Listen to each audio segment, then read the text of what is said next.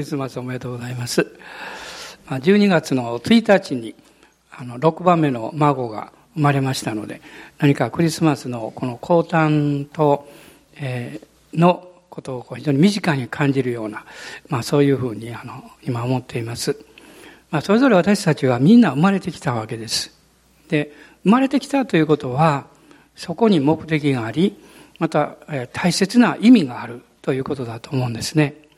で、まあ、今日からまあ20日までのまあ3回の、えー、クリスマスの礼拝があるんですけども、あの、えー、ヤコブの生涯ももう一応終わりましてですね、まあ、この3回は特に、えー、クリスマスに選ばれた人たち、まあ、そういうタイトルであのメッセージをしていきたいと思っています。で今日はルカによる福音書の一章の26節から38節までをまず最初にお読みいたします。ルカによる福音書の26節から、一章の26節から38節です。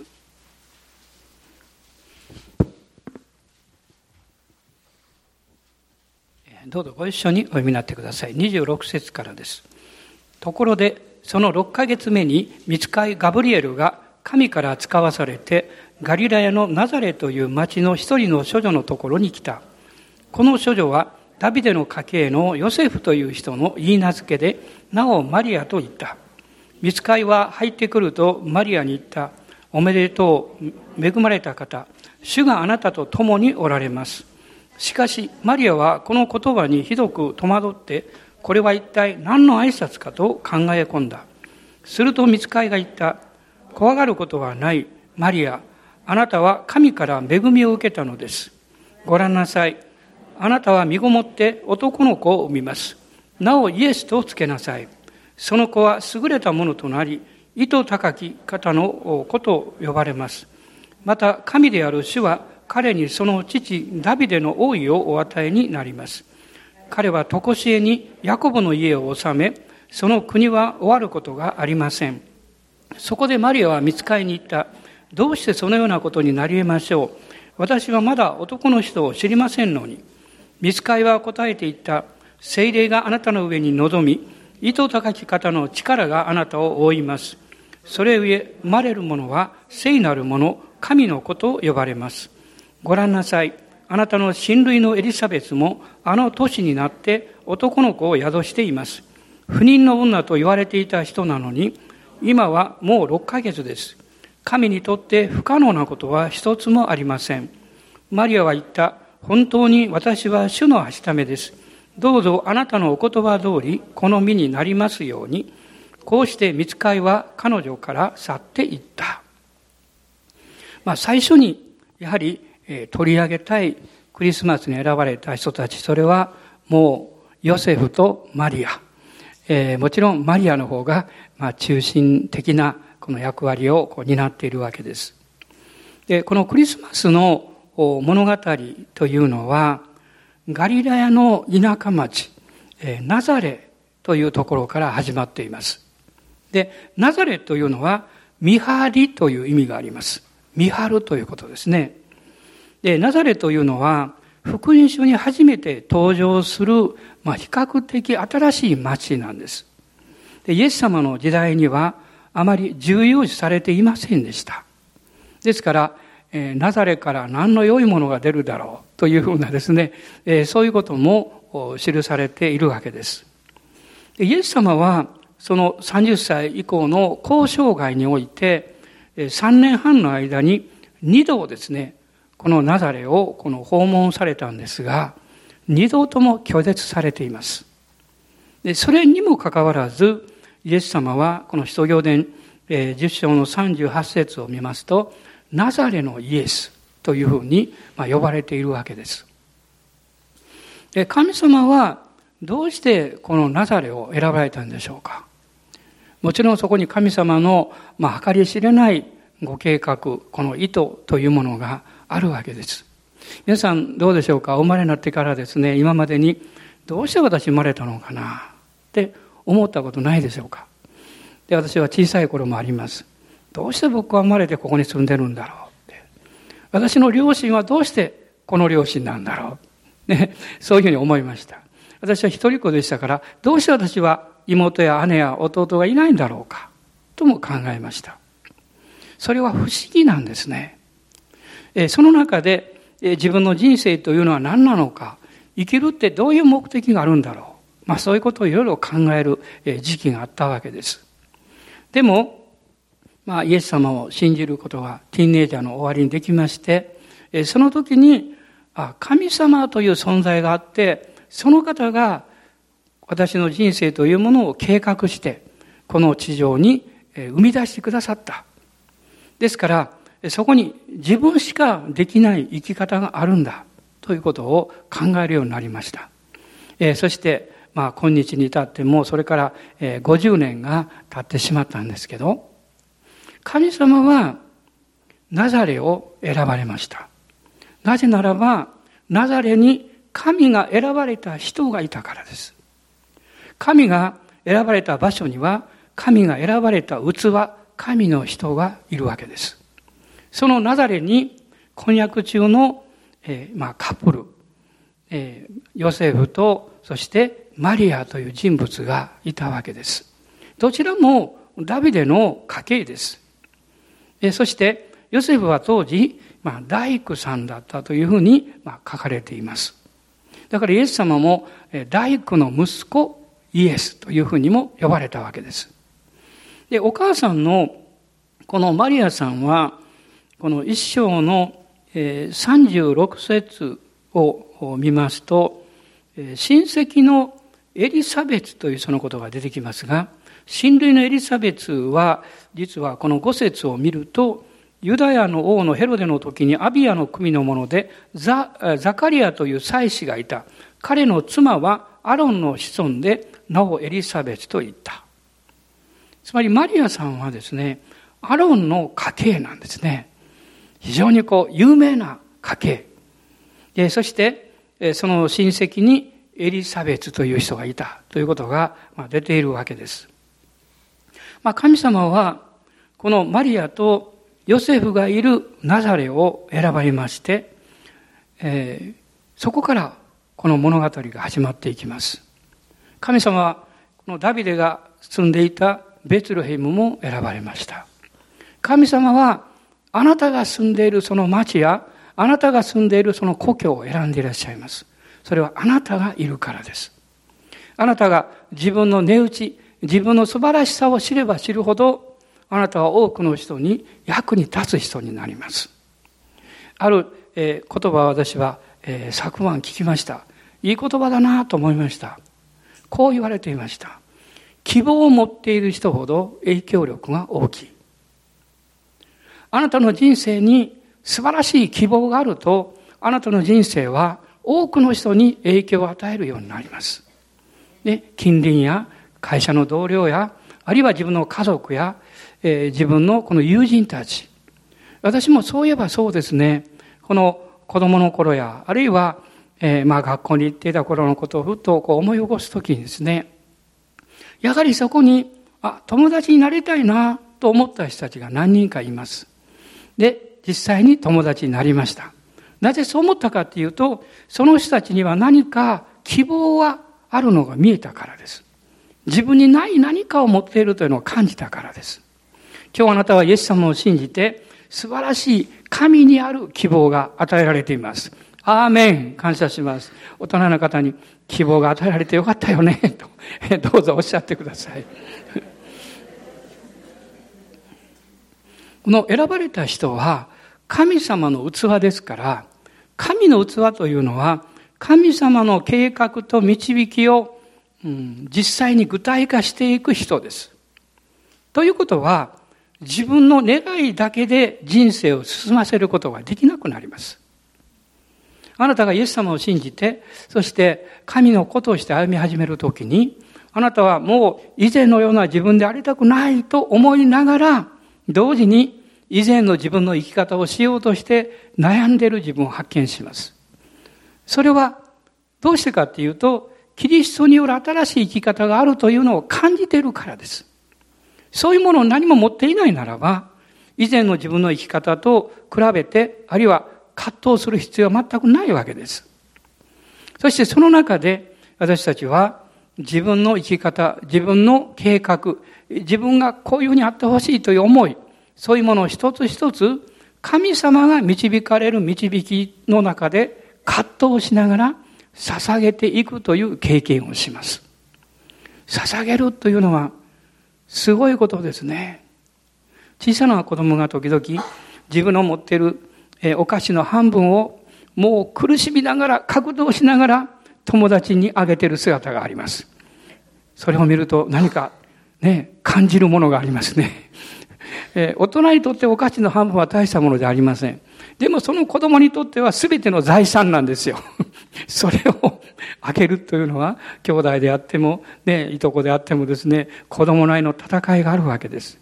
その中で、どういうことを経験するんでしょう。それをあげるときは戦ってるんですね。でもあげた後は喜んでいます。あ、よかったという気持ちになるんです。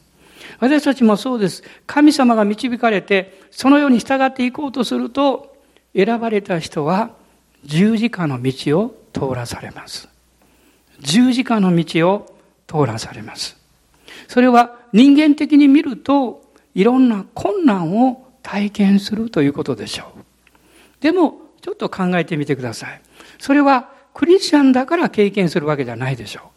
人はこの人生の中でいろんな困難を経験します。しかしクリスチャンがあえて困難というとき、それは単なるこの世の困難ではなくって、神様に従う、あるいは神様の御心に導かれていくというその理解の中でその困難や戦いを受け取ることです。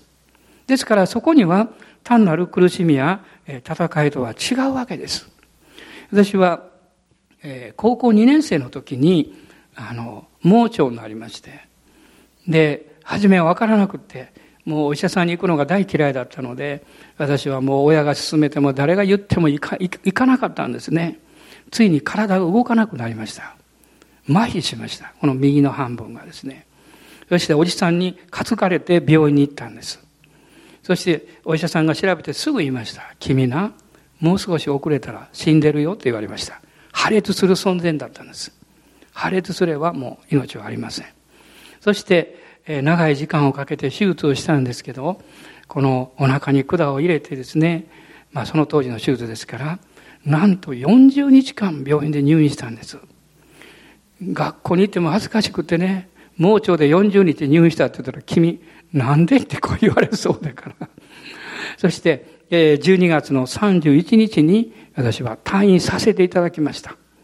もう正月ぐらいは家におった方がいいだろうとお医者さんも言われましてね。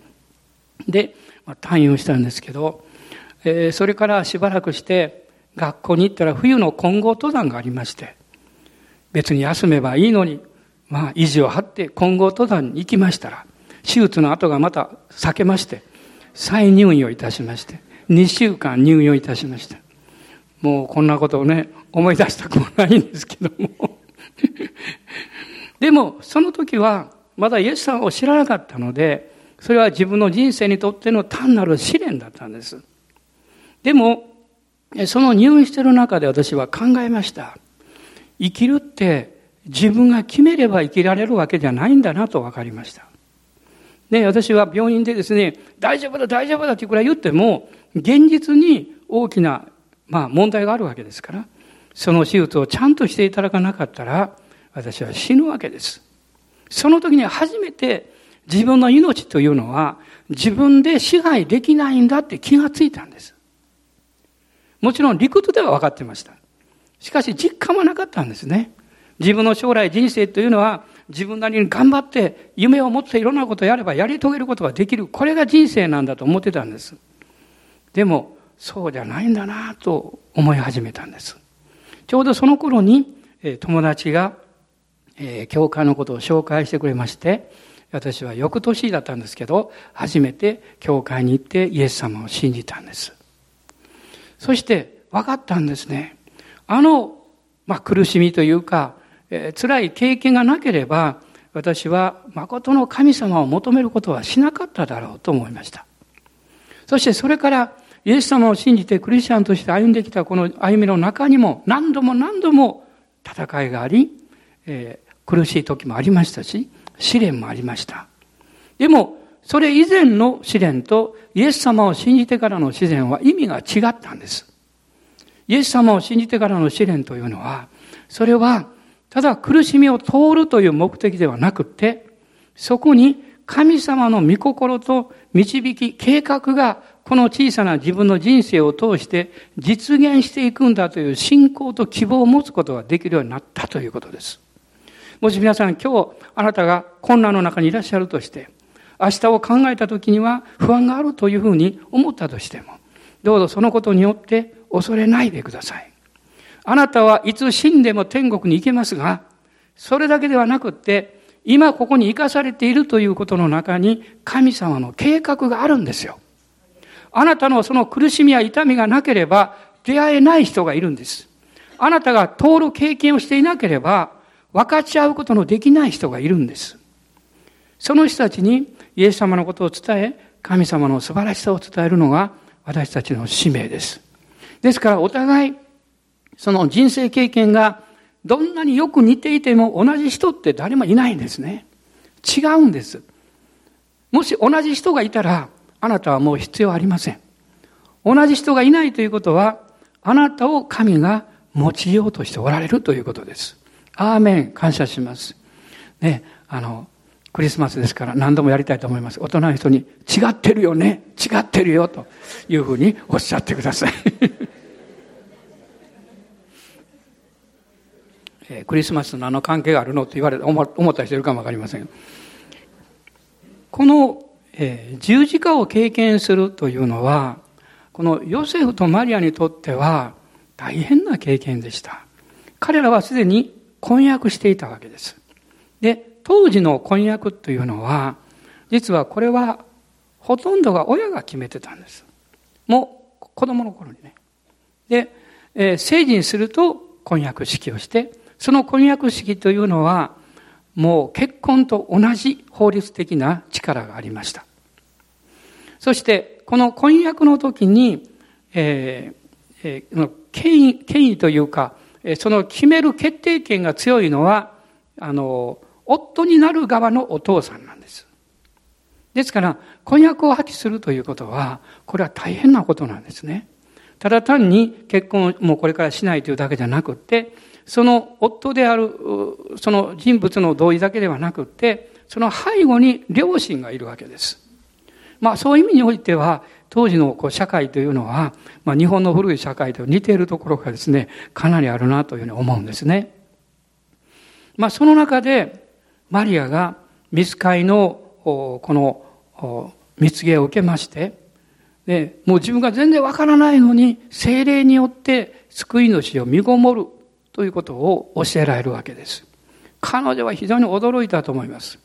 そしてそれを彼女は、やはり、えー、婚約者の、ヨセフにも、告げなければならなかった。まあ、ヨセフはそれを受け止めていく信仰が後に与えられていくんですけれども、こういうことを考えるとですね、神様はなぜ婚約中のマリアを選ばれたんだろうか、という素朴な疑問があるわけですね。しかも結婚した後ではない。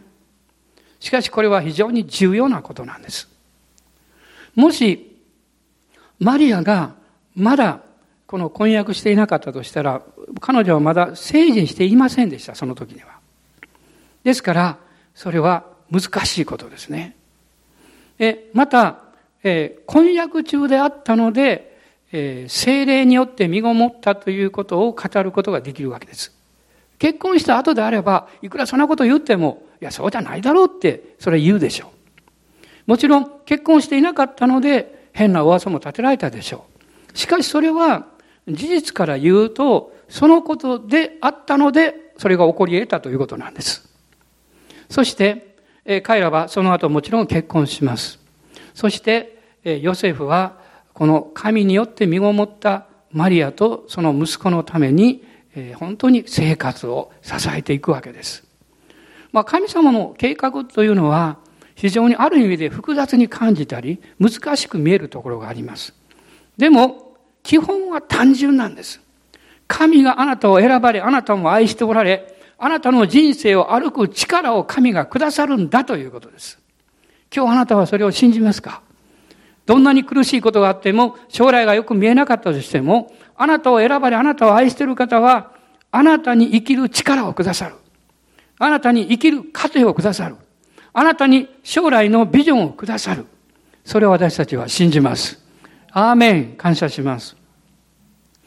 この十字架の道は確かに苦しい道なんですが、しかしそこには平安があり、そして希望がいつもあるわけです。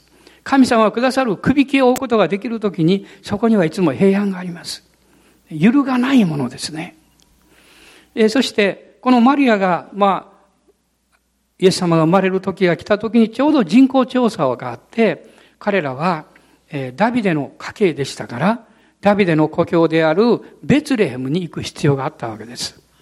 北の方のナザレから南の山岳地帯のこのベツレヘムまでですね、長い長い距離を、この中の大きいマリアさんがおそらくロバに乗って、そして行ったんだと思います。しかしそこに着いたんですけど、泊まる場所がなかったわけです。彼らのいる余地がなかった、その場所がなかったというふうに聖書が記しているわけです。途端に私たちは思うんです。神様はちょっと無責任じゃないですか。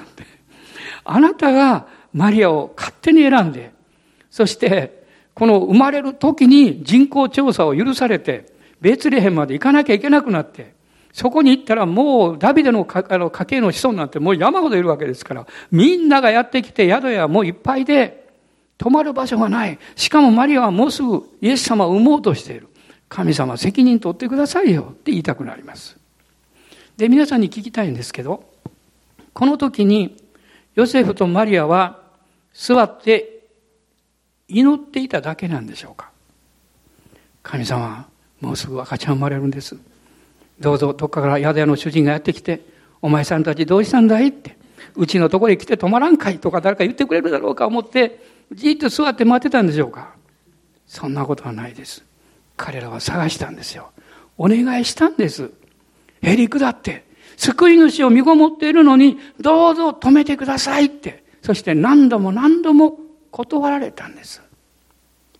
あなたが神様から信仰が与えられた、導きが与えられた、ビジョンが与えられた。だから、すぐにスムーズにそれがなされると思ったら大違いです。何度も何度も妨害があります。何度も困難があります。なんで神様の導きなのにうまくいかないの？と言いたくなることが山ほどあります。しかし、大事なことは、神はご自分が導かれたことを責任持って導いてくださる。あなたが諦めさえしなければ。あなたが放棄して、もうやめたって言わない限り。私は、えー、昨日もかなりポロリと言ってしまったんですけど、いろいろ計画して、後でやめときゃよかったってしょっちゅう思うような、と言いましたら、彼女が心配そうな顔をして、具体的に何のことなの？と私に聞きましたけど、それ説明するのもしんどい。もうたくさんあって、もうね、もう来年のことでね、いっぱい決めなきゃいけない大事なことあるんです。で、それを今やってるわけですよ。で、思うんです。何のこと始めたんだろうって思うんですね。でもいつも思うんです。自分がもう大変だ。もうやめようか。ね。私が頭下げて、ごめん、やめるからねって言えば、いや、やめれることもあるんです。でも、その時に思うんです。そうやったらいけないって。私は自分の夢を叶えようとしてるわけじゃない。神様が導いてくださったという信じて計画をやってる。であれば、私が諦めようが、諦めたい気持ちになろうが、放棄したいという気持ちになろうが、それは当然のこと。自分のことじゃないんだから。だからこそ、神の計画であるということです。だからこそ、神が導いておられるんだから、私は自分に諦めて、自分に死んで、そして信仰によって継続するということです。その決意ができるといつもそうなんです。不思議なことが起こるんです。突然道が開かれるんです。突然連絡が来るんです。突然大丈夫だよって来るんです。いつもとにかく思うんです。なんでもっと早くそれが来ないのと思うんです。悩む前に来てくれたらね、よかったのにと思うんです。でも、そうはならないですね、ほとんどの場合は。それは、私ではなく、主である。私ではなく、キリストである。それがはっきりするためだと思います。もし皆さんが今、そういう葛藤や苦しみの中にいらっしゃる方おられたら、どうぞ、自分に諦め、自分に信じてください。しかし、神を信頼することを絶対ギブアップしないでください。私は自分に諦めます。その分、私はキリストに望みを置きます。その分、神に信頼しますと。もう私責任取りません。神様が全部責任取ってくださいという世の中の人が聞いたら、こんな無責任な人がおっていいのかと思うほどですね、無責任なことを言うわけです。でもこういう人は一番世の中で責任を持てる人なんですね。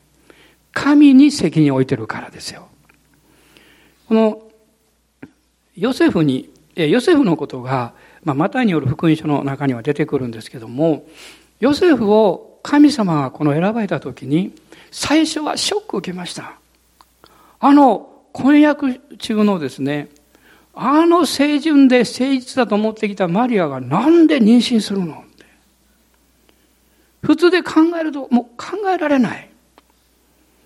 でも彼は葛藤したんです。そして彼はこう考えたんですね。私は他の人がどんな悪い噂を立てようが、私はマリアを信じようと。だから離縁しよう。だから離縁しよう。それは彼にとってのその最高の決断でもあったんですよ。でも、そうでないと何か罰を加えなきゃいけないことになるわけですね。彼は、彼はそうしたくなかったわけです。でもその夜に見つかいが現れた。そしてヨセフに言うんです。ダビデの子ヨセフよって言うんです。ダビデの子ヨセフ。確かにヨセフはダビデのあの家系なんです。もう26代目になるんですよ。その家系です。そして、その時に夢の中で見つかいが精霊によって身ごもった救い主のことを告げられたときに、ヨセフは信じる決意をします。私はここを読んでいてですね、非常に励まされることがあるんですね。それは、夢の中で主が語られる時でも、信仰が実際与えられることがあるんだということを教えられるからです。ヨセフがマリアのことについて信仰を持ったのは夢の中なんです。そして夢から覚めても、ヨセフはその信仰を失うことがありませんでした。信仰は刑事によってきます。神がこの扉を開かれて、そして神の国の計画を示されたときに、ヨセフはそれを受け取る決心をしたんです。そしてそれ以後彼は疑うことをしませんでした。そのマリアを妻として喜んで迎えます。そしてこのベツレヘムの苦しい経験も通って、またそこからエジプトに逃れていかなきゃいけないという経験も一緒に歩いていきます。ヨセフという人は目立たない人ですけど、すごく男らしいなと思うんですね。おそらく口数の少ない人だったかもしれません。しかし、神がマリアに与えられたその特別な恵み、そしてその受け取るべき信仰というものをヨセフは精一杯共有しようとしたんです。もし皆さんが、皆さんの友だ、家族が、私神様からここに導かれているんだけどと言われてあなたが聞いてショックを受けることがあるかもわかりません。でもその時あなたは、ただ頭から反対するんじゃなくって、私にはそれを理解できないけど、本当に神様からだったら、私にもそれを理解でき、受け止めることのできる力をくださいというふうに理解してあげようという努力をするでしょうか？皆さん、それは大切だと思います。あなたが真に愛するということは、あなたが何らかの犠牲を払うということですよ。あなたが何の犠牲も払わないで、その難しい問題に肩をつけるというのは、相手を傷つけ、相手を十字架につけるしか方法がないんです。ヨセフはそれをしなかったんです。ここに彼の献身があります。そして彼はおそらく、このマリアが見つかりから訪問を受けたときに、マリアがその見つかりから語られた言葉に自分を捧げた時のことを聞いたんだと思います。この一章の、えー、さっき読みました、えー、38節、7節と8節です。神にとって不可能なことは一つもありません。そしてその後、マリアが言ったんです。本当に私は主のはしためです。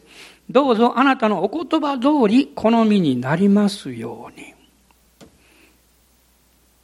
その後ですね、こうして見つかいは彼女から去っていったと書いてますね。なぜ去っていったんでしょうマリアが信仰を持ったからです。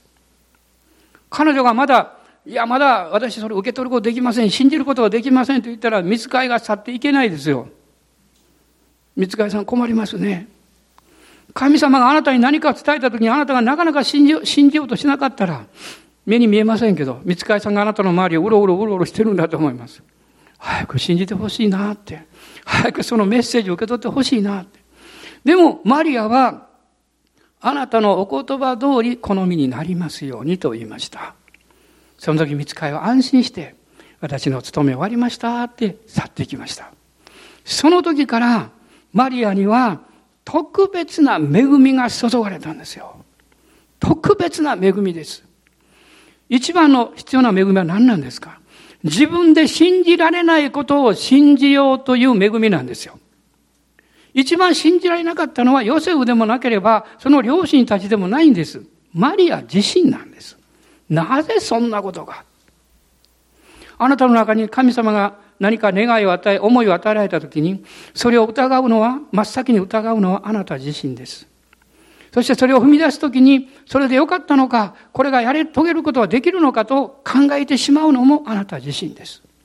ですから神はあなたに恵みをくださいます。特別な恵みをくださいます。それを信じなければ、あなたはおそらく放棄してしまうでしょう。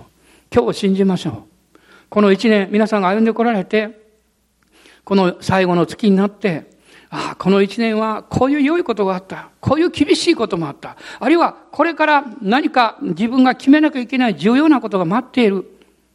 それぞれそういう状態があるでしょう。でも私たちは信じます。神が導かれたからには、私の人生の上には特別な恵みがあるんだ。特別な神の計画と導きがあるんだ。私は自分に死に神の約束に生きる。自分を放棄し、神の真実を握る。自分の力が行き詰まっても、神の恵みは無尽蔵であるということを信頼する。ですから主にハレルヤと言いたいと思います。アーメン感謝します。どうぞお立ち上がりください。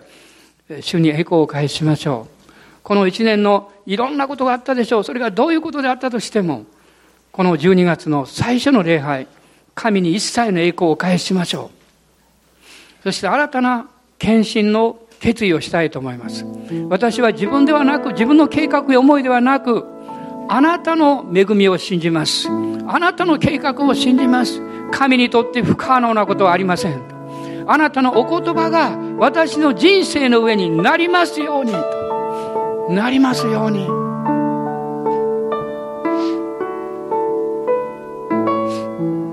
私はまだイエス様を知らない時にさっき申し上げたように自分の人生って何なのかなと入院しながら行き詰まりました。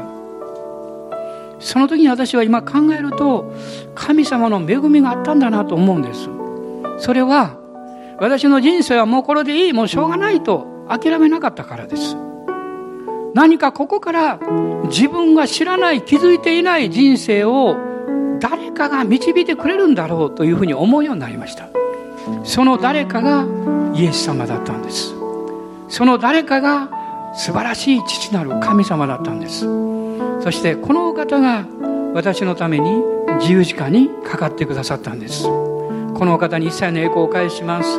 アーメン。ハレルヤ。アーメン。ハレルヤ。ハレルヤ。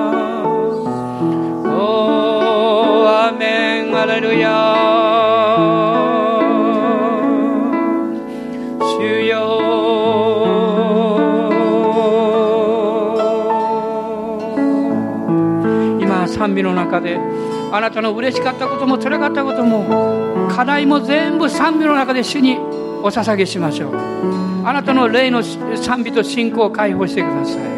アーメンアーメンアレルヤ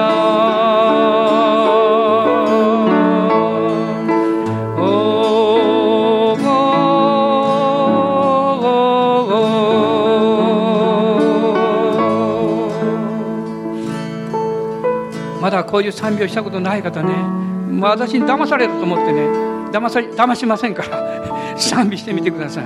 その時分かります。ああ神様の恵みってすごいなと分かります。あなたの不安な心に平安がやってきます。あなたの迷いの心に希望と確信がやってきます。弱いと思ってるところに力が与えられます。そうです。大胆に生きていいんです。大胆に信じていいんです。神はあなたの人生を祝福してくださっています。アーメンアーメンアーメンアレルヤアレルヤアレルヤ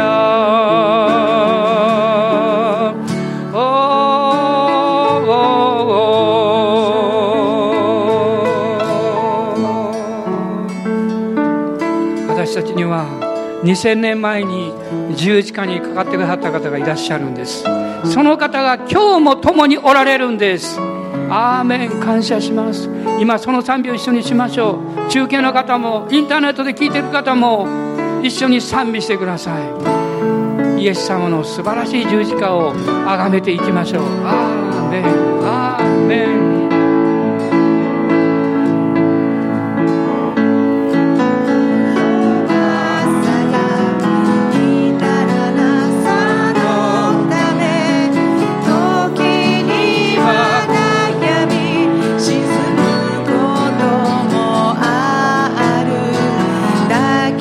yeah.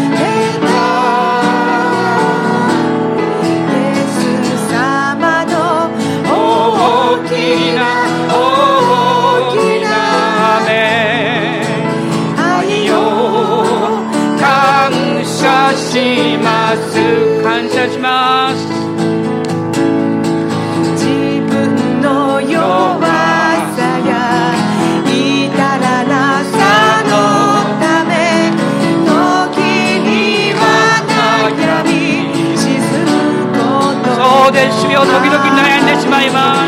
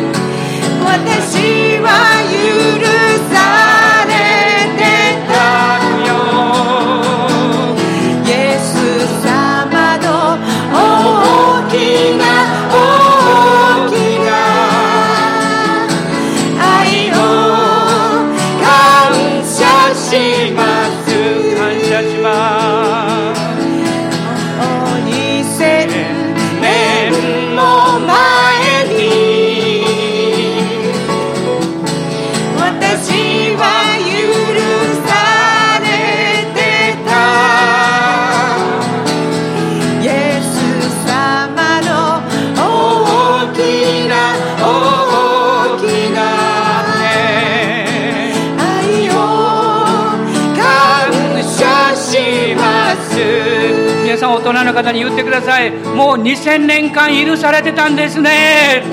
あなたが生まれる前からもう2000年間許されてたんですね。アーメンハレルヤ。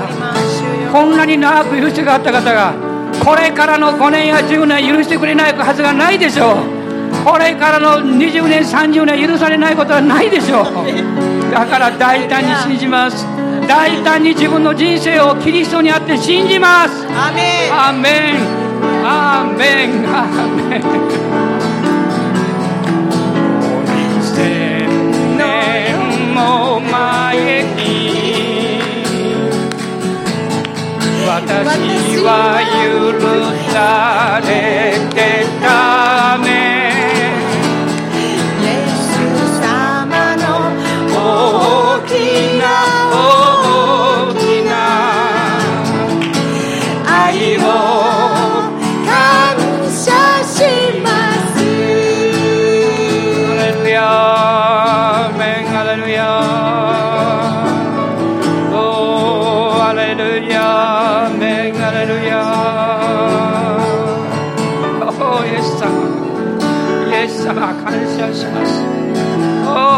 様感謝します。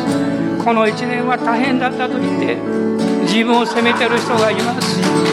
この一年はどうしようもなかったと言って深く悲しんでる人がいます。今日からあなたはその幕屋から出ます。嘆きと悲しみは逃げ去ったからです。今日からあなたは喜びに変わります。アーメンアーメン。ハレルヤ。ハレルヤ。おハレルヤアーメンハレルヤ自分に勝利します。自分に勝利します。アメン神様の恵みの方に信頼します。アーメンアーメンハレルヤアーメンハレルヤアーメンハレルヤおハレルヤもう私の声も枯れそうですけど。でも でもこの信仰の告白を続けたいと思ってます。アーメンだからもう一回賛美しましょう。もう一回賛美しましょう。私声出ませんから皆さんが一生懸命歌ってください。アーメンアーメン自分の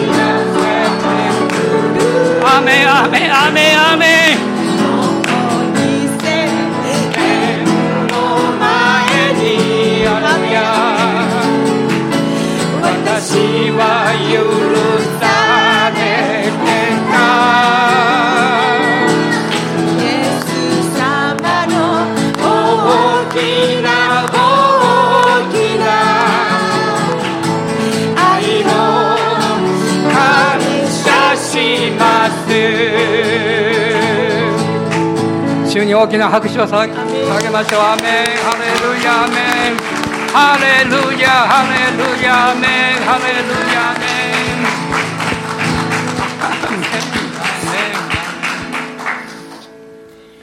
私たちの主イエス・キリストの恵み父なる神のご愛精霊の親しき御交わりが私たち一同と共にこのクリスマスの時この新しい一週間一人一人の上に主の豊かな恵みがありますように。アーメン。